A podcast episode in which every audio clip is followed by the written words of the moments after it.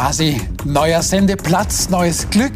Ab heute sind wir immer um 21 Uhr für Sie da. Sonst ist Wild umstritten so wie gewohnt. Es gibt stets drei großartige Gäste. Da schraube ich jetzt schon mal ein bisschen die Latte hoch. Und natürlich besprechen wir immer die drei Themen des Tages. Am frühen Abend ist es im Parlament zu einer Störaktion gekommen im Parlament von Aktivisten und Aktivistinnen mit Palästinenserfahnen. Dann FPÖ-Chef Herbert Kickl-Natter teilt am Wochenende so richtig aus und liefert da mehr als nur eine umstrittene Aussage. Und René Benkos Siegner, die darf jetzt noch zumindest ein wenig weiter tun. Schon steht aber der nächste Innenunternehmer am Abgrund. Dieser Wirt und Promi wird Martin Ho. Darüber sprechen wir mit Silvia Steinitz. Frau Steinitz, zwei Jahrzehnte lang waren Sie Journalistin in Führungspositionen, Chefredakteurin bei der Wienerin, Kulturchefin beim Deutschen Stern, mittlerweile PR-Beraterin. Schön, dass Sie da sind. Schön, dass ich da bin. Florian Klenk, ohne Zweifel, das ist voller Neid ausgesprochen, einer der prominentesten Journalisten des Landes. Sie sind Chefredakteur der Wiener Wochenzeitung Falter und auch promovierter Jurist. Schön, dass Sie da sind. Hallo. Und Peter Sichrowski, auch Sie ein gestandener Journalist. Sie schreiben aktuell beim Nachrichtenmagazin News. Sie waren seinerzeit auch Gründungsmitglied beim Standard und wir haben uns entschieden, die Liste der Medien, für die Sie noch nicht geschrieben haben, ist kürzer als die, für die Sie geschrieben haben. Schön, dass Sie da sind, Herr Sichowski. Danke. Unser erstes Thema, da sitzt FPÖ-Chef Herbert Kickel letzte Woche ruhig gefasst, mit Weitblick im ZIP-2-Studio und erklärt, was er als Bundeskanzler der Republik so vorhätte. Am Samstag in der Steiermarkhalle in Bremstetten ist davon allerdings wenig über. Da spielt der Volkskanzler Kickel ganz groß auf.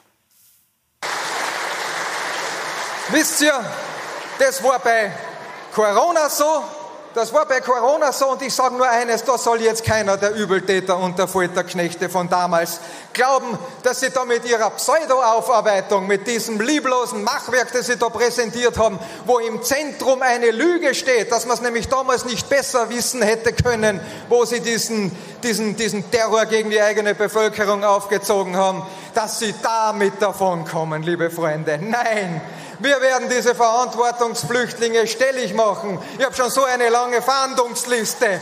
Nehammer, Edstadler, Schallenberg, Kogler, Rauch. Wanted, wanted. Herr Sichrowski, dieses Pseudo-Aufarbeiten, also ich denke schon, dass man über diese Corona-Kommission des Bundeskanzlers reden kann. Aber hier fallen dann Begriffe wie Folterknechte, Verantwortungsflüchtlinge, Fahndungsliste, Wanted, also gesucht. Ist das notwendig? Ich glaube, die meisten Kommentatoren haben diese Veranstaltung nicht richtig äh, verstanden. Äh, einer der Schwachpunkte der FPÖ ist der sogenannte Mittelbau. Das heißt, es ist nicht eine gewachsene Partei wie die anderen, wo man sozusagen automatisch von der von der Studentenorganisation, Jugendorganisation sich langsam hocharbeiten. sondern es sind sehr viele Quereinsteiger und äh, die Hauptaufgabe von Kickel war nach dem Zusammensturz nach Strache, den Mittelbau wieder zu stabilisieren, um eine sozusagen kräftige, überzeugende Organisation zu bilden. Und diese Rede war nicht an die Wähler gedacht, sondern diese, diese Rede meiner Meinung nach, kann auch irren, war die Motivation des Mittelbaus für das Wahljahr. Okay, aber verstehen Sie? Ja? Und die hat dann eine Sprache verwendet, die, da haben Sie recht, teilweise hetzerisch, teilweise polemisch, teilweise diffamierend etc. etc. Und Kickel hat das, meiner Meinung nach, der bereitet sich sehr, sehr gut vor auf solche Sachen, mhm. hat das völlig bewusst eingesetzt, um ein Signal hinauszusenden, ich brauche euch, die ihr da sitzt, jeder in einem kleinen Bezirk, jeder, wo er arbeitet, von Tür zu Tür geht, um diese Wahl zu gewinnen. Ja, aber Frau Steinitz, jetzt, jetzt sind Sie mit Kommunikation betraut wenn ich jetzt Verhandlungsliste Wanted und Folterknechte und damit sind Politikerinnen und Politiker gemeint höre, denke ich nicht am Mittelbau. Sie schon? Ich habe ich hab einen ganz anderen Aspekt aus dem, aus dem äh, mitgenommen, was ich da äh, gehört habe. Erstens hat es mich einmal erstaunt, dass er keine Slogans aller Daham statt Islam, äh, Heimatliebe statt Marokkanerdiebe verwendet hat. Also dieser ganze, der Feind im Außen, den hat er gar nicht so gezeichnet, er hat den Feind oben gezeichnet. Mhm. Ähm, und das finde ich interessant, dass er sozusagen als den großen Feind des ehrlichen, anständigen Arbeiters äh, hat er das System, die da oben erkoren. Und ich finde das immer so witzig, wie, weil ich glaube durchaus, dass die Wähler sich angesprochen fühlen sollen. Aber ich hoffe doch, dass die Wähler nicht so schnell vergessen haben, wie schnell die FPÖ zu den Trögen drängt, sobald sie selber Regierungsverantwortung hat oder sobald sie selber mitregieren kann. Wir haben das schon mehrfach erlebt, sei es auf Landesebene im Burgenland, kaum waren sie in der Landesregierung, kam einmal die Liste, welche Posten jetzt mit FPÖ-Leuten zu besetzen sind. Und auf Bundesebene haben sie auch ganz schnell aber, aber, sich so verhalten wie eine etablierte ja, Partei. Aber Und er so, zeichnet ja. aber immer dieses Bild von wegen, wir sind anders. Aber sie haben so oft schon bewiesen, dass sie kein Haar anders sind als die Parteien, die sie kritisieren. Und ich hoffe doch sehr, dass die Wähler das nicht vergessen haben. Das wollte ich nämlich jetzt gerade fragen, weil mhm. zunächst dachte ich noch, Herr Klenk, naja gut, wer da jetzt reingreift, ist egal. Viele Menschen denken, die sind ja ohnehin alle gleich, die Politikerinnen und Politiker. Dabei meint es die Frau Steinitz, die FPÖ ist genauso. Ja, wir erleben gerade eine Vertrauenskrise. Wir, die Leute vertrauen den Medien nicht mehr, den Politikern nicht mehr, dem ORF nicht mehr, sie vertrauen der Wissenschaft nicht mehr, sie vertrauen also der Medizin nicht mehr. TikTok, das ist doch was. So, das heißt, wir haben eine Vertrauenskrise, die Leute wissen nicht, wem sie glauben sollen. Jetzt kommt so eine Krise wie die Corona-Krise, die ja sozusagen von Seiten der Wissenschaft Wissenschaftler sind immer vorsichtig. Die sagen, könnte so sein, kann sich morgen auch wieder ändern und der Erkenntnisstand. Die Politiker wollen aber wissen, was soll man tun, müssen schnell handeln. Und dann hat niemand gewusst, wie sich dieser Virus entwickelt. Man darf nicht vergessen, die FPÖ hat für den ersten Lockdown mitgestimmt. Ja. Das ganz erste Lockdown vor drei Jahren, das war, da hat der Kickel die Hand gehoben. Mhm. Und, ähm, und Kickel schafft es interessanterweise, diese Leute eine Erzählung anzubieten, nämlich dass er die Person ist, der man vertrauen kann, weil er gegen diese ganze Bagage vorgeht. So, das ist eigentlich nichts Neues. Der Herr Sichowski kennt ja die Partei sozusagen als ehemaliger Generalsekretär, glaube ich, ganz gut. Äh, Haider, nur für Außenbeziehungen. Nur für Außenbeziehungen. Also, äh, und der Haider hat es gegeben und der Stach hat es gegeben. Also diese Art von Reden, wo die Leute aufgehetzt worden sind, wo wir dann nachher sitzen und uns darüber empören, das hat es immer gegeben. Die für Österreich relevante Frage ist, hat Kickel eine parlamentarische Mehrheit? Ja oder nein? So, das ist die interessante Frage. Das, was wir da sehen, hat sozusagen zwischen 15 Prozent, ich glaube, das letzte Mal hat er gehabt 16 Prozent bei der letzten Wahl und bis zu 30 Prozent, dieses Segment hat es immer gegeben. Findet eine andere Partei, die diesen Kerl so wie er da spricht, so wie er hetzt, so wie er da glaubt. Ich, ich finde, ich habe mir die Rede gestern lang angehört, wenn er sagt, wir sind die Partei, die immer Recht hat. Die anderen haben immer Unrecht. Mhm. Die anderen sind Systemlinge. Wir sind die, die immer sozusagen wissen, was richtig ist. Ja, das ist ein sehr totalitärer Ansatz, Politik zu machen. Mhm. Zu sagen, ich habe immer Recht und du hast immer Unrecht. Das, ja, das hat er öfter schon gesagt, den Satz. So, und wird jetzt die ÖVP hergehen und sagen, wir verschaffen dir eine Regierungsmehrheit? Das ist die spannende darf Frage ich, 2014 und nichts anderes. Darf ich genau diese Frage ja. aufnehmen, Herr Sichowski? Ich bin mir nicht ganz sicher, wer es geschrieben hat. Das war in der Presse. Da hat eine Kollegin, ein Kollege geschrieben, der will ja gar nicht Kanzler werden, womöglich, der Herr Kickl. Dem reicht schon Märtyrer zu sein. Na gut, jetzt können wir zum, Zweischen, zum zweiten Schritt übergehen. Ich bin ein bisschen heiser, Entschuldige. Äh, der erste Schritt war mal sozusagen die Partei zu stabilisieren. Und, und jeder Betrieb, Entschuldige, wenn, wenn ich Ihnen da widerspreche, lebt von der äh, Struktur und von der Kraft des Mittelbaus. Und ebenso jede Partei. Mhm. Äh, jetzt ist der zweite Schritt sozusagen nach außen. Sie haben völlig recht. Ist es möglich, eine Koalition zu bilden, wenn man als stärkste Partei die Wahl gewinnt? Und hier wird der erstarkte, ich bin jetzt sehr theoretisch, der erstarkte Mittelbau wird hier mitentscheiden. Das ist nicht Kickels alleinige Entscheidung. Wenn also die Mehrheit des Mittelbaus sagt, uns ist Regieren wichtig, dann ist auch möglich, dass, dass eine Bedingung akzeptiert wird, wie damals zwischen Heide und Schüssel, äh, dass eine, ein Kompromiss geschaffen wird, sodass die FPÖ in der Regierung ist. Das würde ich auf keinen Fall jetzt so theoretisch ausschließen, weil keiner mit Kickel will. Ja? Hier wird schon ein sehr starker Druck sein von Seiten von Funktionären, die jahrelang herumgerannt sind, die Minister werden wollen, die mehr Einfluss haben wollen, die Macht wollen, die Geld wollen, ist auch gut bezahlt. Ja? Es gibt so einen Slogan, der heißt, früher hat es immer geheißen, Macht braucht Kontrolle. Mhm. Jetzt heißt es, Kontrolle braucht Macht. Und Macht hat man nur, wenn man in der Regierung ist. Ja, aber dann sind wir, Frau Steinitz, ist es dann eigentlich relativ logisch, dass da womöglich die ÖVP Interesse hat und entweder dann, weiß ich nicht, womöglich einen Bundeskanzler Kickl unterstützt. Derzeit liegt die FPÖ ja vor der ÖVP. Oder umgekehrt, ist das für Sie auch vorstellbar? Sie müssen, Weil, Sie müssen sich lösen vom Bundeskanzler Kickl. Sie müssen sagen, eine Regierungsbeteiligung mit der FPÖ. Ja. Das ist das Problem. Mhm. Aber alle reden nur, wir müssen den Kickl. Also ich habe eine andere, weil ich, Entschuldigung. Nein, ja, Entschuldigung, aber Sie sind dran. Nein, ähm, ich das ist schwierig. Also ich traue dem Kickel zu, dass er sich sehr wohl auch als Bundeskanzler sieht. Ähm, dass er sich aber natürlich rhetorisch derzeit nach allen Seiten absichern möchte. Also ich glaube, es, er gefällt sich in der Rolle des Krokodils genauso gut wie in der Rolle dessen, der tatsächlich dann Regierungsverantwortung trägt. Ich sehe dann immer dieses Bild vor mir, wie er auf einem Pferd sitzt und sich so inszeniert mit dem Umhang. Also da ist schon sehr viel. Ich frage mich ja immer, wer ist dieser Mensch Kickel eigentlich? Der ist ja eigentlich kaum fassbar.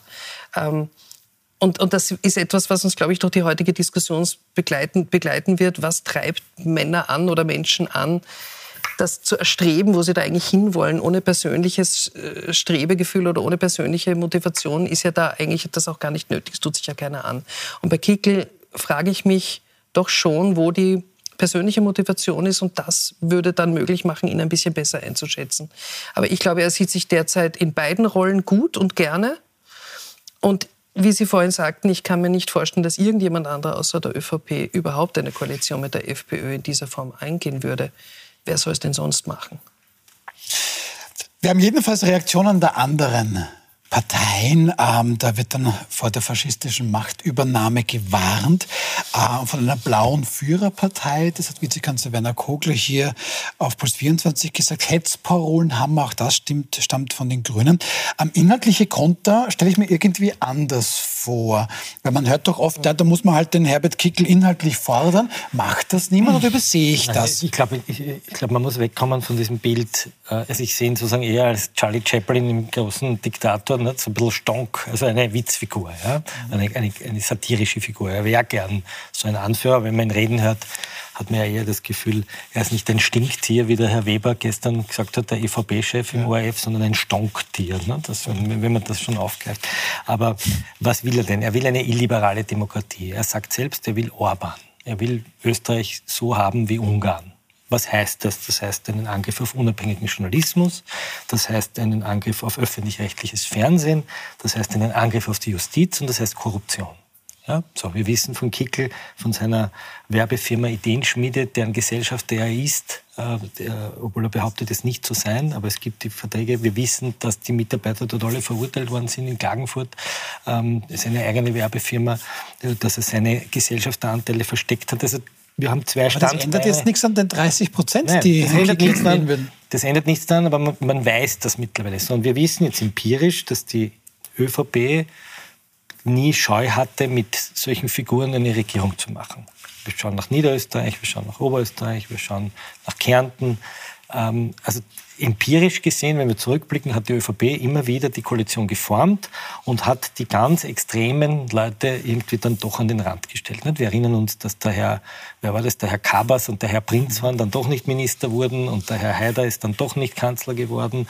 Und ich glaube, die ÖVP wird dann wenn sie, wenn sie wirklich verliert, eine, eine Obmann-Debatte kriegen und dann wird halt vielleicht die Frau Edstadler kommen und wird die erste Bundeskanzlerin sein, die gewählte und dann wird vielleicht der Herr Hofer kommen und dann wird man ein Edstadler-Hofer-Regierungsteam haben und vielleicht wird der Herr Kickel dann erster Nationalratspräsident und ist der zweitmächtigste Mann im Staat und kann oben residieren und das Parlament zur Ordnung rufen. Also man kann ja ein bisschen fantasievoll sein, was da passieren kann. Es wird nicht der Faschismus ausbrechen, sondern ein Reformstau. Wir werden uns die ganze Zeit mit solchen Reden beschäftigen müssen. Ja, aber die aktuelle mit, Regierung überschlägt sich auch nicht immer mit Reformen. Naja, das weiß ich nicht. Das, das, das schreiben wir gerne. Ja. Aber, aber wenn wir sie vergleichen mit anderen europäischen Regierungen, äh, steht sie deshalb in der Inflation so schlecht da, weil wir in der Energieversorgung schlecht dastehen, weil wir äh, Verträge mit Russland haben. Aber sie steht wahrscheinlich nicht, wenn wir sie international vergleichen, nicht viel schlechter da als Deutschland oder als andere Länder. Okay. Also was wir erleben werden, ist einfach mühselige Retro-Debatten über die Frage, ob wir Einwanderer brauchen. Ja, natürlich brauchen wir Einwanderer und wir werden darüber diskutieren, ob wir gendern oder nicht. Das ist wirklich das wichtigste Thema, das wir derzeit haben. Und ob wir, äh, ich weiß nicht, was er noch diskutiert hat, ob wir also der Wissenschaft vertrauen sollen in der Bekämpfung von Viren oder doch Herbert Kickel, dem Dr. Herbert Kickel, der weiß, wie man das richtig macht. Ich sehe das eher als eine mühselige, bleierne Zeit, die da auf uns zukommt. Okay. Ich wollte nur ergänzen, ähm, dass das schon stimmt, dass man sagt, wenn man Hetzparolen vorwirft, sei das nicht möglicherweise nicht genug der inhaltlichen Kritik. Ich halte aber den Vorwurf der Hetzrede schon auch für eine inhaltliche Kritik, weil es durchaus natürlich bedeutet, dass eine FPÖ mit einer derartigen Rhetorik in der Regierung dafür sorgen würde, dass es zu einer Vergiftung des Gesellschaftsklimas führen würde. Also die Alltagsdiskriminierung, all diese Leute, die aus ihren Löchern kommen. Welchen Wähler sollte sie jemals noch überzeugen? Dieses sich nicht, ständig ja. wiederholende Kritik ich, ich auf der moralischen Ebene. Ich komme gleich zu meinem Punkt. Das interessiert ja. überhaupt niemanden. Ich komme zu meinem Punkt, denn Mich ich bin persönlich betroffen. Ja, sie, sie würden auch nie die FPÖ FPÖ wählen. Ja, Frau Stein, ist am Wort, bitte. Genau. Ähm, ich bin persönlich betroffen und, und, zwar deswegen, weil ich zwei Kinder habe, deren Hintergrund äh, marginalisierte ethnische Gruppen sind. Ja. Ich warte nicht darauf, ob sie jeweil, jemals rassistisch angegriffen werden, sondern wann sie rassistisch angegriffen werden. In dem Moment, in dem in einer Regierung eine Rhetorik regiert oder eine, eine Rhetorik alltagstauglich wird, ähm, die sich gegen marginalisierte Gruppen richtet, werden wir im Alltag verstärkten Rassismus erleben, Alltagsdiskriminierung ja erleben. Ja, aber es wird noch ärger werden. Und ähm, deshalb halte ich den Vorwurf Hetzparole durchaus für legitim. Ich glaube nicht, dass es damit reicht. Sie haben schon recht, wenn man sagt, wen soll man jetzt damit noch aufscheuchen? Aber ich wollte, ich wollte nur betonen, dass es durchaus auch eine legitime, also, äh, ein legitimer glaube, Punkt ist, den man vorbringt. Das ist, glaube ich, ein sehr wichtiger ja. Punkt. Das habe ich jetzt nicht kritisiert, dass es nicht legitim Unbedingt, ist. Ja, ich, Aber ich wenn weiß, es darum geht, ja. Wähler zu gewinnen, Natürlich. mir kommt das so vor, die Mehrheit der Wähler sind sich ja da nicht betroffen. Die sagen, wir brauchen wirklich weniger äh, Migranten und wir brauchen hier wirklich dieses. Nee, wir brauchen jenes, andere. Ja. Das muss sagen, gehen Sie mal in eine Mittelschule, ehemalige Hauptschule, schauen Sie sich doch, schauen sich doch an, was die Realität in Wien auch ist. Ne? Dass wir sozusagen eine, eine unheimlich hohe Jugendarbeitslosigkeit haben und gleichzeitig die Betriebe keine Lehrlinge finden, dass sie Lehrlinge zwar die sich melden, müssen sie ein Jahr voreinschulen, damit die lesen und schreiben und rechnen lernen. Das ist jetzt ein anderes Thema. Ja. Mhm. Aber mein Bruder ist in einer, äh, arbeitet in einer Mittelschule, oder frühere Hauptschule. Da sagt, es sind zwei Kinder pro Klasse, die Muttersprache Deutsch haben. Und sie verbringen die meiste Zeit, um die sozusagen irgendwie zu versuchen, in den Unterricht zu integrieren, weil da einfach niemand mehr mitkommt. In der Hauptschule nicht. Ja. Aber, aber jetzt aber etwas anderes. Ganz kurz noch einmal zu dem ich verstehe schon, dass die 70 Prozent, die nicht FPÖ sind, sich jeden Tag überlegen, wie können wir die Wähler überzeugen und die Wählerinnen überzeugen, damit sie die FPÖ nicht wählen. Da muss ich aber davon versuchen, ich bin jetzt wirklich kein Stratege, dann muss ich einmal sozusagen die Themenhoheit der FPÖ abgeben oder ablehnen. Ich kann nicht jedes Mal darauf warten, dass die ein Thema vorgeben und dann darauf reagieren. Empört, verzweifelt, mhm. erschüttert, äh, etc. etc. Mir kommt das so vor, ich bin ein begeisterter Tennisspieler, ich mal ein anderes Spiel, Beispiel bringen, ja. Und wenn ich im Doppel spiele in unserem Club, spiele gegen einen gewissen Toni, hoffentlich schaut er zu, der mir jedes Service aufs Backhand knallt. Ja? Und ich verzweifelt irgendwie zurückspiele und immer im Nachteil bin. So kommt mir die Auseinandersetzung vor. Sie müssen den Platz verlassen. Aber das ist, In diesem Spiel verlieren Sie Wähler jede Woche ein paar.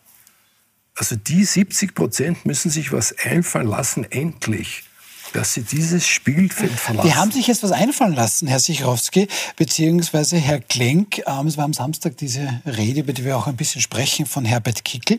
Am Sonntag, am nächsten Tag, Vizekanzler Werner Kogler meint dann, na ja, das wäre durchaus eine Möglichkeit, wenn es doch eine große Koalition, die keine Mehrheit mehr hätte, SPÖ und ÖVP geben würde, dann könnten da durchaus die Grünen mithelfen. Ähm, ist das nicht genau das, was Herbert Kickl eigentlich will? Da hast du diese Einheitspartei und die überlegen ja nur, wie sie eigentlich genau das weitermachen die Neos hat er gar nicht erwähnt. Die Neos hat in dem Fall jetzt noch gar nicht erwähnt. Aber ist das nicht genau diese, diese Geschichte? Ja, das ist keine Einheitspartei, das nennt man Koalition. Das ist ganz was Normales, Demokratisches, dass sich verschiedene gewählte, demokratisch legitimierte Parteien zusammenfinden und sagen, wir bilden eine parlamentarische Mehrheit, mit der wir Gesetze beschließen, Budgets beschließen. Mhm. Dass wir schon sozusagen die Frage so stellen, dass das eine Einheitspartei Partei sei, ist ja ein Spin des Herrn Kickel der die Demokratie, die parlamentarische repräsentative Demokratie nicht versteht. Wenn er über 50 Prozent hat, dann hat er im Parlament die Mehrheit, dann kann er die Gesetze beschließen, nicht einmal die Verfassung, einfache Gesetze. So, wenn sich andere zusammenfinden und sagen, wir formen eine Koalition, wir suchen uns gemeinsame Projekte, die wir umsetzen, dann nennt man das lebendige Demokratie. Ich würde sogar noch einen Schritt weitergehen und von einer Konzentrationsregierung einmal die Konzentrationsregierung einmal in den Raum stellen. Ja, ob es nicht sinnvoll wäre, in Zeiten, in denen so ein großer Vertrauensverlust herrscht, zu sagen, man gibt dem Parlamentarismus wieder mehr Spielkraft. Und die Abgeordneten machen das, was sie eigentlich tun sollten, Schweizer nämlich miteinander. Bitte? Schweizer Modell, Schweizer Modell. Ja, aber gerade in, Österreich, aber gerade in Österreich von Fröschen zu, zu, zu erwarten, dass die den Sumpf trocken Na, aber geht, ich, nicht. Bleiben wir noch einmal, bleiben wir noch einmal, also man könnte ja, wenn man sozusagen eine, eine, eine nennen wir es mal eine progressive Koalition bilden wollte, die, die diesen Kickel sozusagen band und dorthin verweist, wo er hingehört, nämlich wirklich ins Oppositionseckerl, auch wenn ihn 30 Prozent wählen, zu sagen, 70 Prozent wähle ich nicht. Mhm. Und was spricht dagegen, wenn ein Bundespräsident sagt, ich nenne eine respektable Person, männlich, weiblich, divers, was immer, zum, zum Bundeskanzler und jede der vier Parteien darf drei Minister nennen und zwei Projekte umsetzen und der Nationalrat hat das zu tun, wofür er eigentlich da ist, nämlich öffentlich zu debattieren, zu streiten, gemeinsame Nenner zu finden, Kompromisse zu schließen. Also man könnte ja so eine Krise auch sehen als eine Möglichkeit, die Demokratie in Österreich einmal lebendig werden zu lassen und nicht den Leuten das Gefühl zu geben, es ist eh wurscht, was du willst.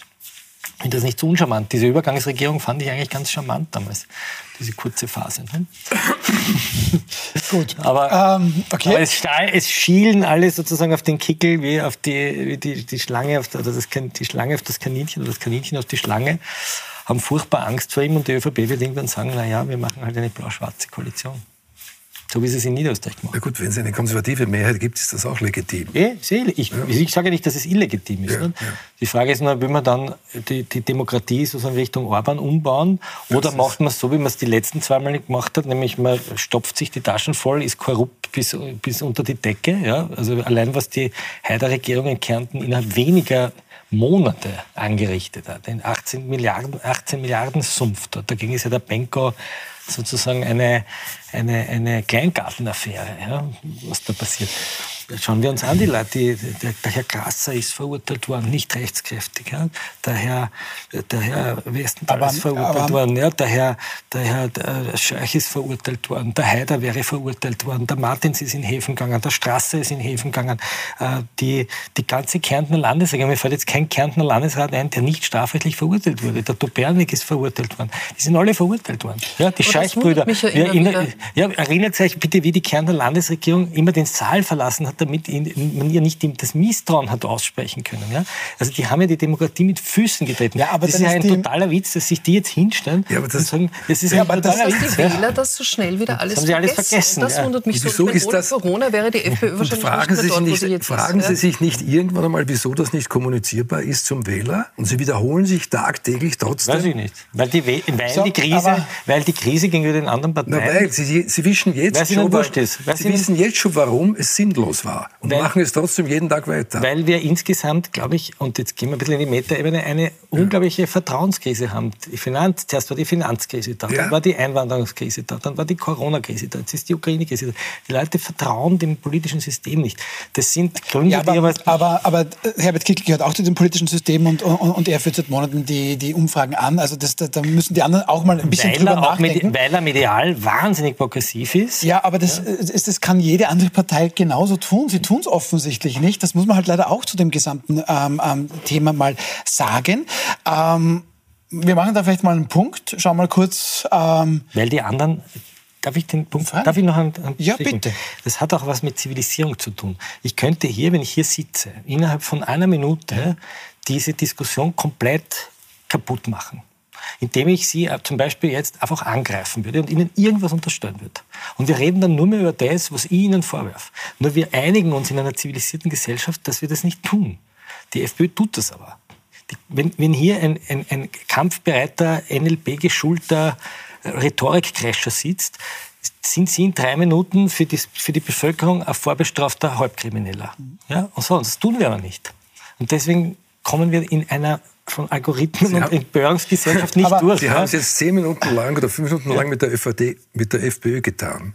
Das heißt, die Sprache ist völlig identisch. Sie haben aufgezählt, die ganzen Kriminellen. Ja. Sie haben die FPÖ genauso in ein Eck getrieben, ein kriminelles Eck. Nein, wie Sie jetzt sagen, das könnten Sie mit ihm machen. Nein, ich habe die Fakten referiert. Ja, ja. Das ja wirklich nicht. Sie ist ja vielleicht, auch, vielleicht kann man ihn auch mit Fakten fertig machen. Nein, ich kann, ich, Gut, ich, ich wende mich dann an, an, an die Frau Steinitz, weil Sie scheint die Einzige zu sein, die mich hier nicht fertig machen möchte. Ähm, wir sind gleich wieder zurück, müssen noch... Wir können das ja nachher durchspielen. Wir spielen das dann nachher durch. Meine Damen und Herren, bleiben Sie dran. Florian Klenk macht mich dann nach der Werbung faktisch fertig, hat er gesagt. Gut, Nein, wir sprechen Spaß beiseite über diese Störaktion heute Abend im Parlament und das just bei einer Menschenrechtsveranstaltung. Und wir sprechen dann auch über den René Benko, beziehungsweise eher über Martin Ho. Das ist ja so ein Promi Szene wird, ähm, ja, der dürfte das auch irgendwie kurz vor dem Abgrund stehen. Wir sind gleich wieder zurück. Bleiben Sie dran.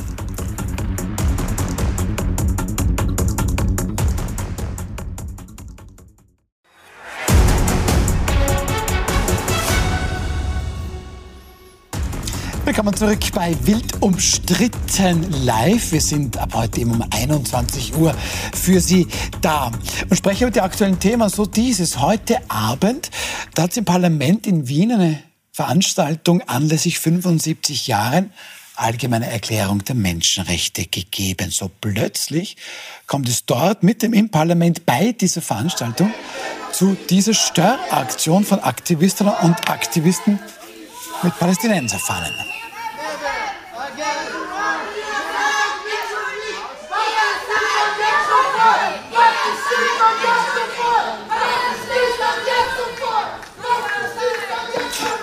Ja, man fordert da lautstark ein Ende des Genozids, also des Völkermords an den Palästinensern, für den es aber nicht nur Israel verantwortlich gemacht wird, sondern auch Österreich. Wir haben es gehört, ihr seid mitschuld. Ähm, wer ist ihr und wer ist mitschuld?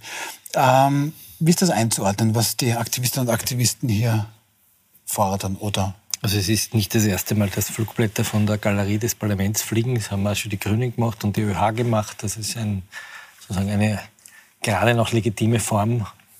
Nicht, also Unterschied wäre es, wenn die da jetzt unten hineinlaufen würden und die Parlamentarier bedrängen, Flugblätter runterzuschmeißen. Ich glaube ich, muss man aushalten.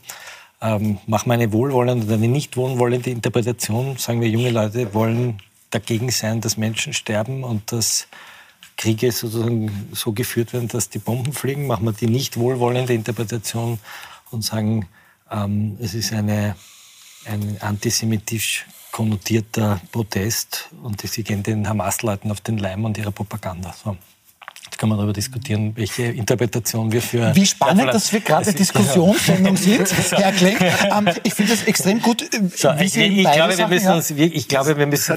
Es hat, ja, eine besondere Dimension. Entschuldige, ja. es, ja. ist nicht Es hat ja eine besondere Dimension, die immer wieder hervorgehoben wird. Das heißt ja, Juden gegen den Genozid. Das ist ja eine jüdische Organisation, genau, die, die, aus, die, aus, einer äh, New Yorker Gruppe kommt.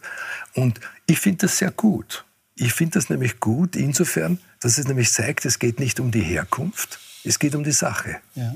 ja? Und ich finde das sehr gut, dass sich jüdische Aktivisten auch mit Palästinensern solidarisieren und diese Sache vertreten. So, dann wird nämlich auch endlich einmal verständlich, warum so viele Araber in Israel sich auf die Seite der Israelis und auch der israelischen Armee stellen. Mhm. Es gibt ranghohe Offiziere, die Muslime sind, die aus der, aus der arabischen Minorität kommen, die hundertprozentig hinter dem, äh, der Aktion der israelischen Armee jetzt stehen. Mhm. Ja? Und äh, das ist eine Sache, die sich von der Religion, von der Herkunft, ob die jetzt Juden etc. sind. Es geht um Terrorismus, es geht um einen Überfall auf, Demok auf ein demokratisches Land Israel und es gibt Berecht den berechtigten Rückschlag, das berechtigte Zurückschlagen, das übrigens von der großen Mehrheit der israelischen Bevölkerung unterstützt wird, auch von der Mehrheit der arabischen Bevölkerung in Israel. Und das ist, ich finde das völlig okay, dass sich da auch jüdische Aktivisten auf Seite der Palästinenser stehen. Na, wir doch, lass mal doch mal auch eine Dame zu Wort kommen, Frau Steinitz. Ähm, wir haben mit einer der Aktivistinnen auch gesprochen und haben sie gefragt, äh, was ist denn da jetzt Ihr Begehr? Das hat sie uns geantwortet. Frau Sarek-Fellner, Sie haben heute hier eine kleine Störaktion im Zuge der 75-Jahr-Feier für die Erklärung der Menschenrechte gestartet im Parlament. Worum ist es Ihnen denn da genau gegangen und welche Parolen haben Sie da unter anderem auch gerufen? Wir, uns ist es darum gegangen, aufmerksam zu machen, wie in Gaza gerade zigtausende Menschen ermordet werden, äh, darunter ein Großteil Kinder. Und äh, da, da wollen wir sagen, das ist nicht in unserem Namen. Und ähm, äh, es war sehr spannend zu sehen, wie sich die äh, feinen Herren und Politikerinnen über die Menschenrechte ausgelassen haben. Aber in Gaza und äh, in der Westbank, wo es um Menschenrechte für Palästinenserinnen geht, da wird einfach geschwiegen und unsere Regierung hat bei der UNO-Resolution gegen einen sofortigen Waffenstillstand ge gestimmt. Und das wollen wir aufzeigen. Das ist nicht in unserem Namen. Frau Stein, jetzt ist, ich finde gut, wie Herr Klenk das gesagt hat, ist jetzt einfach mal eine Aktion und das bitte kann man auch aushalten. Oder die Dame sagt jetzt, da werden jetzt zigtausende Menschen ermordet, ein Großteil davon Kinder. Und dann hat Herr Klenk gemeint, das kann man theoretisch natürlich auch der Hamas auf den, auf den Leim gehen mit, mit ihrer Propaganda. Wie ordnen Sie das ein? Ist das ein wichtiger Protest oder wird das ein bisschen, äh, bisschen falsch Aber so ein wichtiger Protest ist, muss jeder für sich entscheiden. Ich halte es für einen legitimen Protest. Mhm. Es ist im Rahmen des demokratischen Diskurses absolut zulässig. Was ich spannend daran finde, ist, dass man in Österreich jetzt auch mal sieht, wie, wie divers auch der Diskurs in Israel abgehalten wird oder in, der jüdischen, in den jüdischen Communities weltweit. Es ist ja nicht so, dass alle einer Meinung sind. Äh, Gerade dieses Not in Our Name ist ein Label, das ähm, in New York von einer Gruppe übernommen wurde, die ja auch neulich die Pennsylvania Station besetzt haben und laut gebrüllt haben. Ein großer, wichtiger Bahnhof in New York, genau. ja, ja. Also ähm, liberale Juden und es zeigt halt eindeutig auch einmal, und das ist, es zeigt etwas, das in Österreich vielleicht nicht so bekannt ist, nämlich dass es in Israel schon seit vielen Jahrzehnten äh, sehr starke Gruppen gibt, die für Frieden zwischen Palästinensern und Israelis eintreten. Die, ähm, einer der bekanntesten äh, war Uri Avneri, der diese Gush Shalom-Bewegung geschaffen hat, die ja noch nach wie vor nachwirkt. Ähm, es ist einfach wichtig, dass man das einmal sieht, dass die, dass die dass es keine einheitliche jüdische Stimme gibt und keine einheitliche jüdische Position zu diesem Thema. Ja, aber hier wird schon, ja. hier wird schon nochmal, äh, hier wird davon gesprochen, das hat die Aktivistin eben gesagt, zigtausende Menschen werden ermordet. Ja. Ähm, dann brüllt man von, im Parlament runter, dass der Österreich irgendwo eine Mitschuld hätte. Ähm, da wird von Genozid gesprochen. Herr Sichowski, da wird auch vom Apartheidstaat Israel gesprochen. Also eigentlich dem ganzen Repertoire. Ja. ja, aber das ist halt, das ist, das ist, ist hier gesagt worden. Das ist Propaganda, die so mhm. Ich würde das nicht jetzt so als so wichtig bewerten, dass es da verschiedene Strömungen innerhalb der jüdischen Gemeinden gibt. Äh, das sind Randgruppen, die also mit winzigen Prozentsätzen. Der 7. Oktober, was Sie gesagt haben, stimmt alles vor dem 7. Oktober. Der 7. Oktober ist eine Zäsur hier, ja. dass hier die Israelis erwarten mit einer ganz großen Mehrheit, dass der Krieg erst zu Ende ist, wenn der Hamas nicht mehr in der Form existiert, wie er existiert hat. Das ist eine Erwartungshaltung und Israel ist eine Demokratie. Die Regierung, die das nicht durchführt, obwohl es sowieso die Armee durchführt, derzeit gibt es keine Regierung, gibt ein Kriegskabinett, mhm. das einfach wiederholt, was die, was sozusagen die Armee beschließt. Es wird keine Regierung bei den nächsten Wahlen irgendeine Wahl gewinnen, wenn nicht dieses militärische Ziel erreicht wurde. Es hat aber, Herr Klenk, alter Bundespräsident Heinz Fischer, SPÖ, ähm, eigentlich durchaus ähnlich geklungen. Also der hat jetzt nicht vom Parlament äh, Flugzettel runtergeworfen, sondern Fischer sagt heute, er würde sich ebenfalls einen Waffenstillstand, einen humanitären Waffenstillstand für Gaza wünschen. Er kritisiert ebenso die österreichische Bundesregierung, dass man da bei der UNO als Republik dagegen gestimmt hat. Wichtige Stimme oder ist es wieder, wieder ähnlich, wie Sie es vorher gesagt haben? Kann man so oder so Es ist auch die Position der deutschen Bundesregierung, es ist die Position von Wolfgang Petritsch. Also man kann diese Position vertreten, ohne dass man deswegen antisemitisch wäre oder irgendwie die Hamas kleinreden wird. Ich glaube, es ist wichtig, dass man darauf verweist, dass es sowas wie eine politische Lösung auch geben muss. Momentan hat den Anschein, man hat ja fast keinen Journalismus in Gaza. Wir wissen ja relativ wenig, was dort los ist. Wir haben Militärzensur, wir kriegen die Bilder äh, der, der, der, Israelis. Wir wissen nicht, was dort wirklich passiert. Das wird man alles Stück für Stück erfahren. Wir wissen auch nicht, wie viele Tote es wirklich sind. 20.000, 30.000, 40.000. Es gibt immer die sogenannte Gesundheitsbehörde bekannt, die der Hamas untersteht. Aber dass wir eine rechtsextreme Regierung in Israel hatten oder haben, äh, dass dort äh, ein Ton herrscht, der ähm, teilweise sagt, dass man, äh, ich weiß nicht, wer, wer hat das gesagt, dass Atomwaffen zu, zu schmeißen sind, also in den, in den Rändern. Das wird man kritisieren dürfen oder müssen. Ja? Und ich ich glaube, dass Fischer sozusagen recht hat zu sagen, es muss eine politische Lösung kommen. Mhm. Man kann Aber nicht jetzt den ganzen Gazastreifen flachlegen und sagen, wir kämpfen nicht so lange, bis dort Chaos mehr. Das hat er nicht gesagt. Er hat gesagt, man muss schon sagen, er hat nicht, er hat also konkret die Reaktion der Israelis kritisiert. Er hat gesagt, es gibt eine Grenze für, was ich zurückschlagen oder sich zu wehren. Und das ist nicht seine Aufgabe, diese Kommentare zu machen. Ne? Natürlich ist seine sein Recht zu sagen, ich bin für eine friedliche Lösung, ich bin für eine Zwei-Staaten-Lösung etc.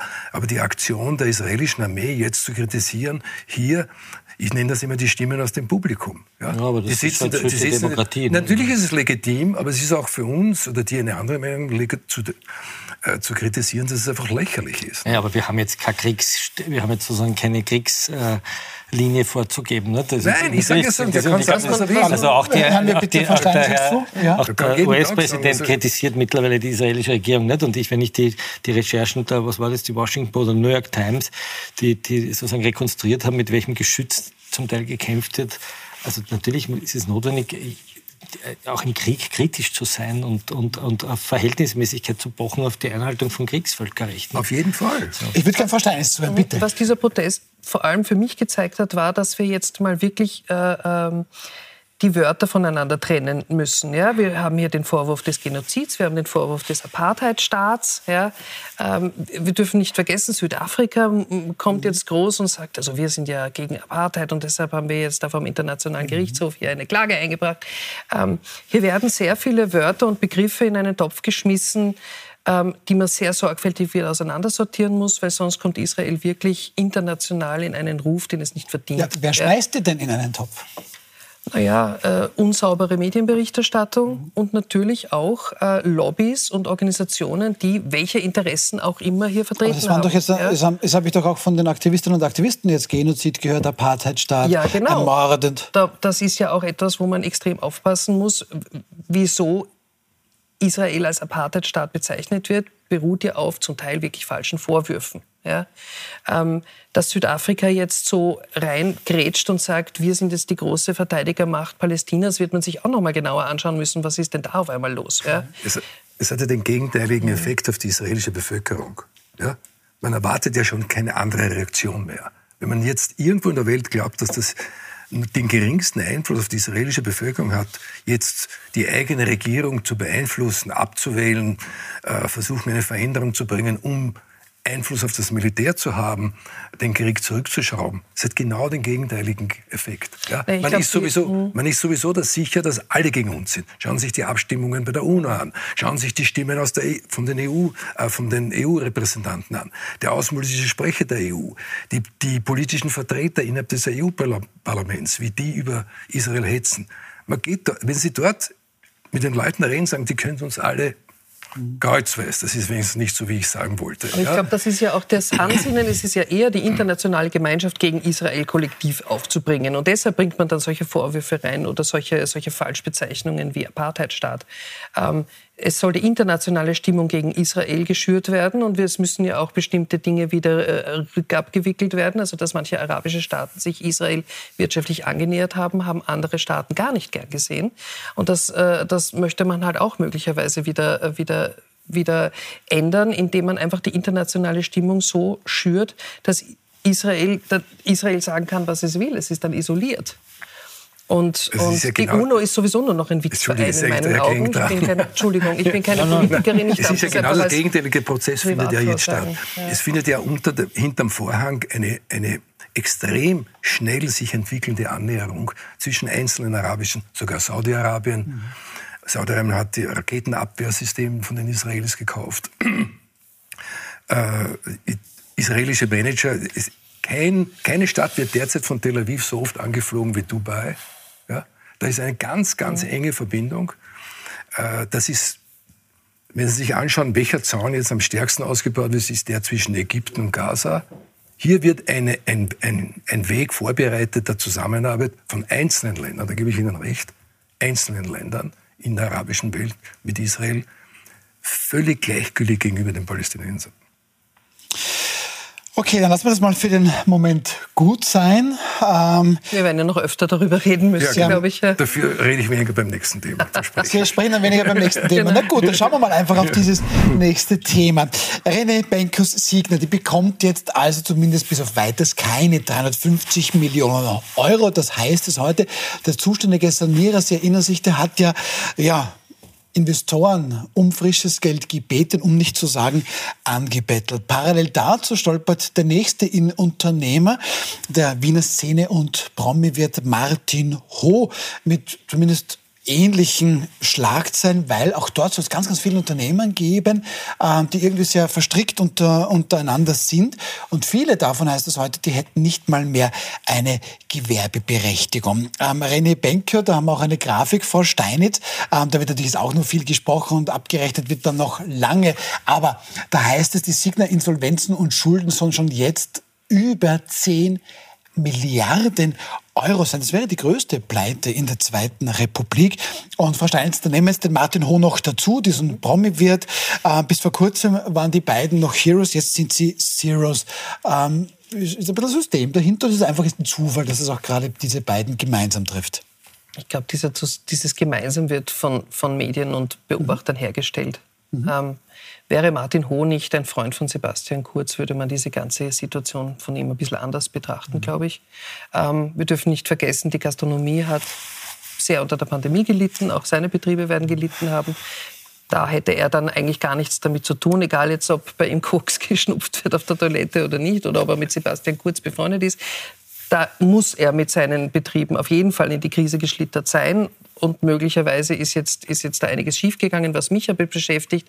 Und das hat mit Sebastian Kurz System gar nichts zu tun, ist die, glaube ich, 80 Mitarbeiter aus Hochbetrieben, die ähm, bei der Arbeiterkammer um Beratung angesucht haben, weil sie offenbar bei den Verträgen oder im Arbeitsverhältnis äh, sich benachteiligt gefühlt oder haben. Die Arbeiterkammer sogar eine eigene Sonderkommission genau, genau. quasi genau. gegründet. Dann, dann dürfen wir nicht vergessen, dieses ganze GmbH-Konstrukt, also eine GmbH hier, hier, dann wechselt sie den Geschäftsführer. Diese, diese stetigen Wechsel zwischen Gründung, Geschäftsführerwechsel und wieder, End, äh, wieder Einstampfung einer GmbH, das kenne ich nur aus einer anderen Branche. Also ich meine, bin jetzt keine Wirtschaftsfachfrau, aber so als normale Bürgerin, die das beobachtet, das kenne ich aus der Baubranche. Mhm. Und dort hat das auch alles, das hat tatsächlich System und es ist natürlich gut möglich, dass der Herr Ho hier herumgeht ich, will, ich weiß jetzt nicht, welche Wörter man verwenden darf, ohne ihm jetzt etwas zu unterstellen, aber der wird schon alles ausgeschöpft haben, was die Trickkiste eines Gastrounternehmers hergibt. Sofern das, sofern das rechtlich Möglicherweise ist, ist er zu schnell ja? und zu aggressiv ja. gewachsen und das ist das, was ich finde, was, was, was man wo, worin man ihn mit Benko vergleichen kann. Das sind beides Männer, die etwas aufgebaut haben, mhm. durchaus tüchtig und dann irgendwie offenbar dann vergessen haben, auf die Bremse zu steigen. Oder die Bremsen haben nicht mehr funktioniert. Jedenfalls sind sie dann weitergewachsen, mhm. immer weiter auseinander und dann auch immer mehr in, in, in, in Strategien verfallen, die möglicherweise jetzt zu diesen Problemen geführt haben. Ähm, aber da sehe ich die Parallelen. Ich sehe die Parallelen in der Persönlichkeitsstruktur. Und weil ich vorhin meinte, so, was ist die persönliche Motivation von jemandem, überhaupt so etwas aufzubauen? Und da, glaube ich, gibt es Parallelen.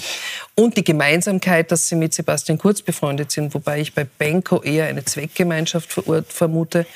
Und dem Martin Ho traue ich zu, dass er sich wirklich als guter Freund sieht oder gesehen hat. Franklin, ähnlich so. Also die Parallelen hat sich nicht gegeben, dass, dass beide René Benko und Martin Ho dann quasi unter Bundeskanzler Sebastian Kurz sehr, sehr geachtete Promi-Unternehmer waren. Ähm, ja, jetzt will eigentlich niemand mehr mit ihnen was zu tun haben. Ne? Vielleicht noch ein Wort. Ich weiß nicht, ob die Gastro in der Corona-Krise so gelitten hat. Also wenn ich mir die Förderungen der Corona-Datenbank anschaue, da sind schon ordentlich Millionen geflossen. also da, da haut es einem manchmal sehr runter, soll ja sein. Mhm. Haben ja auch ein Sonderopfer verbracht. Ich glaube, das ist schon paradigmatisch, also was Kurz, Benker und Ho verbindet und dann kommen noch den Gusenbauer nehmen dann noch extra dazu, ist natürlich, dass man es mit sehr jungen Leuten zu tun hat, die sehr schnell, sehr reich werden, die sehr erfolgreich sind und die äh, es schaffen, Dissidenz von sich zu weisen nicht? und Seniorität. Also die einfach zum Teil auch self-made Bildung haben, sowohl Banker als auch Kurz haben sozusagen keine klassische mhm. universitäre Ausbildung gemacht und haben nicht Wirtschaft studiert oder, und sind sehr schnell anerkannt gewesen. Und glaube ich, auch deshalb gestürzt, weil sie Widerspruch nicht geduldet haben. Benko dürfte, wenn ich mir die Bilder anschaue von seiner Grotta Azzurra, die er sich da im, im Keller gebaut hat, auch wirklich sozusagen... Sie haben jetzt schon Bilder gesehen, weil ich habe nur ja, darüber gelesen, weil da wollte die blaue... Irgendwo in, einer, ja. in einem Magazin gab es schon so Baustellenbilder. Also, also man hat das Gefühl, da, da, ist auch jemand wirklich verrückt geworden, auch sein, sein Hotel, das er da in Igels abreißen lässt, um sich dann da diesen Blaue Lagune-Kasten, Entschuldigung, nichts gegen die Blaue Lagune, aber sozusagen auf Militär hinzuklotzen, das sind ja Statements. Ja. Und das, was mich jetzt, kann man, über das kann man alles lachen und kann sagen, das ist sozusagen Society. Das, was mich irritiert, ist, mit welcher Geschwindigkeit Kurz unter Vertrag genommen wurde, auch Gusenbau unter Vertrag genommen wurde von, von äh, Benko. Das ist irritierend. Ja. Warum kriegt äh, ein Ex-Bundeskanzler einen Beratervertrag oder ich weiß nicht, einen Provisionsvertrag von eineinhalb Millionen, wenn ich die Summe, das fast zwei Millionen, Gusi reden wir von fast sechs Millionen. Mhm. Ähm, also warum dürfen diese Leute da mitverdienen? Das ist ja nicht, weil der Herr Kurz so ein toller Hecht auf dem internationalen Investmentbanking-Geschäft ist, sondern weil man offensichtlich seine Kontakte, seinen Einfluss vergoldet und er einen Zugang verschafft, den vielleicht jemand anderes aber, nicht Aber Sichowski, wenn es Sebastian da Kurz, soweit man hört, werden letztlich öffentliche Sebastian Kurz hat dann quasi Investoren gebracht für René Benko, dann ist es natürlich auch völlig in Ordnung, dass der da eine Provision bekommt. Ähm, oder ist das tatsächlich ja, also, zu eng verbandelt? Ich war, ich war ja nicht nur bei der FPÖ, sondern nachher auch in der Privatwirtschaft und ich war ja bei der ATEC, wie die bankrott gegangen ist. Habe das ein bisschen mitverfolgt, wie so eine, ein 3 Milliarden Unternehmen zusammenkracht. War allerdings in einer Niederlassung in Singapur, war auch dort in, in der CEO-Position, wo die ATEC nur beteiligt war. Habe aber schon beobachtet aus der Distanz, wie so ein, äh, wie Sie richtig gesagt haben, ein erfolgreiches Unternehmen, wo, wo man dann einfach glaubt, es ist alles möglich. Und Sie dürfen nicht vergessen, die Provisionszahlungen bei Krediten ist völlig normal. Das geht vom einfachen Bankbeamten und deswegen drängen auch alle, dass sie Kredite nehmen. Das geht vom Bankbeamten bis zum Vorstandsmitglied. Ne? Wenn da ein 500 Millionen Kredit gezahlt wird, verdienen alle in der Bank. Mhm. Und noch die, die die Bank gebracht haben. Zum Beispiel Gusenbauer und, oder Klenk oder sonst auch wenn ich den gebracht habe, hätte ich auch meine Provision bekommen. Ja? Das Problem ist ein anderes. Das Problem ist, dass ja äh, die, der Eigenmittel, äh, sozusagen die Eigenmitteldeckung minimal ist. Ne? Sie borgen sich Geld aus, kaufen was, verdienen damit Geld, zahlen damit den Kredit zurück und beweisen der Bank und erhöhen sozusagen ihren Umsatz oder ihr Eigentum. Äh, zum Beispiel die ATEC, hoffentlich werde ich jetzt nicht verklagt, ja, aber viele Unternehmen machen das so, da gibt es ein, ein Bank, halb bankrottes Unternehmen in Spanien, die machen, was ich, 300 Millionen Umsatz und haben 100 Millionen Schulden. Wenn ich das kaufe um 20, 30 Millionen, erhöhe ich meinen Umsatz um 300 Millionen. Da steht nicht drin, wenn ich jetzt stolz zeige, wie mein Umsatz erhöht, dass ich eigentlich den Banken 200 Millionen schuldig bin, wenn ich das Unternehmen übernehme. Und dann ist Bedingung, dass sie das Unternehmen retten. Und das wird nicht gemacht. Sondern sie, ja, sie ziehen den Kredit ein. Und sie schütten sich sozusagen Gewinne aus aufgrund von sozusagen fingierten oder fingierten angenommenen Immobilien. sie kaufen mit dem, was dort Umsatz gemacht hat, da wird ja weiter Umsatz gemacht. Renovieren Sie nicht das, den Laden, sondern mit dem Umsatz, der dort gemacht wird, kaufen Sie das nächste Unternehmen. Und investiert also, dort nicht, dass es und irgendwann bricht das zusammen. Wir haben, da, wir haben das ein bisschen, äh, wir haben so ein bisschen diese persönliche Ebene gehabt, weil wir, weil Sie auch, glaube ich, gar nicht so untreffend gesagt haben. Das sind halt dann einige Männer, die wollen es dann jetzt wirklich allen zeigen und zwar so richtig und im Idealfall mit einer Grotte, die ich mir dann in der 6000 Quadratmeter Villa die, baue. Aber es spielt in diesen, Vertrau in diesen Vertrauensverlust natürlich hinein, ja, weil wenn ich einen Bundeskanzler habe und ich habe auch das wird ja von Kickl in seiner Rede angesprochen, um sozusagen den Bogen zu schließen. Natürlich, wenn ich einen Kanzler sehe, der sagt, ich will neu regieren und mache einen neuen Stil. Und ich komme drauf, nur wenige Monate nachdem der austritt, steht er schon auf der Payroll von solchen Figuren. Und ich komme drauf, auch der Sozialdemokrat steht auf der Payroll von solchen Figuren. Und der, jetzt nehmen wir noch den Karl-Heinz Grasser, der auf der Payroll von Meindl gestanden ist nachher und ja. seine, seine Provisionen bekommen hat. Das ist, hat ja jede dieser Parteien, äh, sozusagen, der regierenden Parteien gemacht. Dann verlieren die Leute sozusagen das Vertrauen. Und das ist dann auf einmal sozusagen der Sumpf, in dem dann so eine Blöte wie Kickel sich hinstellt und sagt, ich bin ein Retter, weil ich mache das nicht. Ja. So. Und das ist ein demokratiepolitisches Problem, deswegen muss uns der Benko interessieren. Ja. Nicht, weil er 10 Milliarden Miese macht. Ja. Das kann uns eigentlich wurscht sein. Ich habe den Eindruck, Benko hat vor allem auch versucht, etwas zu machen, was ja Haselsteiner vor ihm gemacht hat, nämlich ein schönes Netzwerk aufzubauen. Und der Gusenbauer war für mich immer einer, der halt dann eben bei der Strabag war und, und wo ich mir auch schon gewundert habe. Und ähm, und ich habe den Eindruck, Benko hat sich Vorbilder gesucht, hat das zum Beispiel in einem Haselsteiner gesehen. Hans-Peter Haselsteiner ist ein bestens vernetzter Unternehmer, der aus irgendeinem Grund nie angerührt wird und nie kritisiert wird. Ich weiß nicht warum. Ich bin ein kleines Rädchen, mir kann das ja wurscht sein. Ja. Ähm, aber der ist für mich auch genauso ein Typ, wie der Benko einer werden wollte. Ja? Und beim Haselsteiner hat es halt funktioniert, weil er vielleicht eben nicht so angetrieben war von, von persönlichen Programmen, um es jetzt mal so zu nennen, wie ich finde, wie man sie beim Benko ganz eindeutig halt Sie haben vorhin gesagt, das ist Society, aber Society ist sehr spannend. Da, da zeigen sich die Psychogramme der Leute. Und wenn jemand seinen Nachnamen von Benko auf Benko ändert, dann ist das für mich bezeichnend. Und dann baut er sich eine Gota Azura und dann setzt er sein Unternehmen in den Sand, also, weil er zu schnell, zu aggressiv, zu ja, viel haben wollte. Das ist, also das ist natürlich jetzt ein, ein, ein Weit. Ja. Ähm, das sagt man an der Stelle immer. Aber wirtschaftliche Probleme werden von Psychologien, werden von, werden von Menschen verursacht. Ja, aber hier geht es um Zins, Zinssätze von Krediten, die plötzlich erhöht erhöht werden.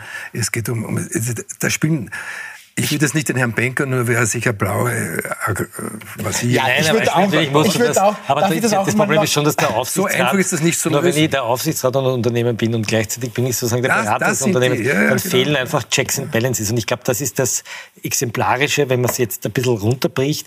Das ist eine Generation von Figuren, die Kontrolle nicht wollte ja, und die Kontrolle auch immer diskreditiert hat. Ja, die, die Just, nehmen wir den kurz, die immer die Justiz angegriffen hat, die immer die, die, die das Parlament als, als Kasperltheater hingestellt hat, die einfach Sicherungskästen hinausgedreht hat in der Politik, in der Justiz, in der Wirtschaft und irgendwann kriegst du halt einen Kurzschluss. Ja. So, in der Politik hat, man, hat der Kurz das nicht geschafft. Ja. Da haben sozusagen die Kontrollmechanismen der Schon Medien und der Justiz ne? gegriffen. Ja. Und da hat die Opposition irgendwann sozusagen durch die Urschüsse so viel Material, nur da hat es nicht nicht funktioniert. Ja? Wir sind schon, ich, ich muss schon leider, ich bin da schon ein bisschen über, über die Sendezeit. Ähm, sehr, sehr spannend. Jetzt hoffe ich, dass, dass ich trotzdem abschließen darf. Ich bedanke mich sehr herzlich bei Silvia Steinitsch und das Damen Peter Sichowski, Florian Grimm. Vielen lieben Dank. Natürlich auch danke, dass Sie heute bei uns waren. Morgen wieder 21 Uhr, wild umstritten. Da dann bei uns ÖVP-Urgestein Andreas Kohl, Ex-Grün-Abgeordneter Harald Weiß, Journalistin Eva Konzett. Um 21 Uhr sehen wir uns morgen wieder, wenn Sie wollen.